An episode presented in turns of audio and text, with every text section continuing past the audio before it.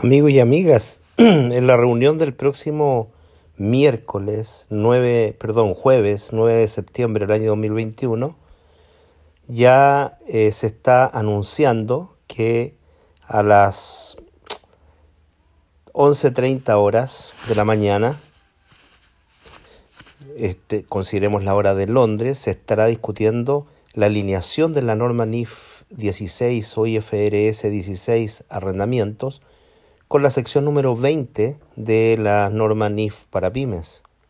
Es interesantísimo lo que se va a analizar a propósito de que se está tratando de buscar alguna coincidencia y algunas diferencias entre la sección 20 actual y la norma IFRS 16 que está vigente desde el año 2019.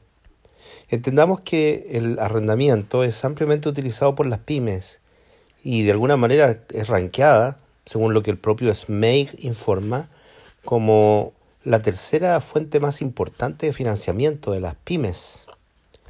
Precisamente por esas razones que hay varios enfoques que se están proponiendo.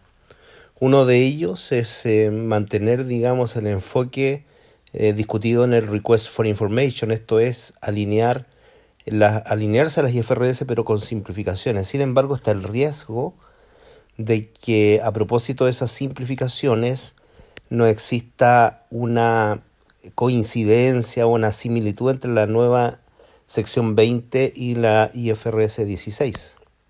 El otro enfoque es de que los activos por arrendamiento, independientemente de si se trata de arrendamientos financieros u operativos, aparezcan todos en el balance, en, en la cara del estado de situación financiera de las pymes.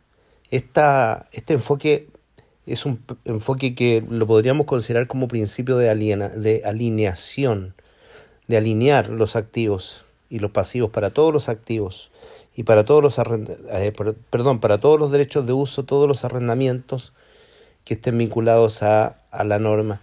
Y un tercer enfoque es no modificar las, los requerimientos de reconocimiento y medición sino más bien mejorar eh, las revelaciones acerca de los arrendamientos operativos, lo que estaría bastante distante de la norma NIF 16. No sabemos qué es lo que va a pasar. Hoy día publicó esto el SMEI, a eh, a través de SMEI, la fundación IFRS, digo, y claro, habrá que esperar entonces hasta la reunión de septiembre para saber qué va a pasar. Sin duda que hay otros conceptos que también se están analizando, como por ejemplo los beneficios a los empleados o en la alineación con la norma NIF 14 de tarifas reguladas. Pero la más relevante desde mi punto de vista es la sección 20 de las NIF para pymes. Así que esperar las noticias para el día 9 de septiembre. Muchas gracias, que estén muy bien.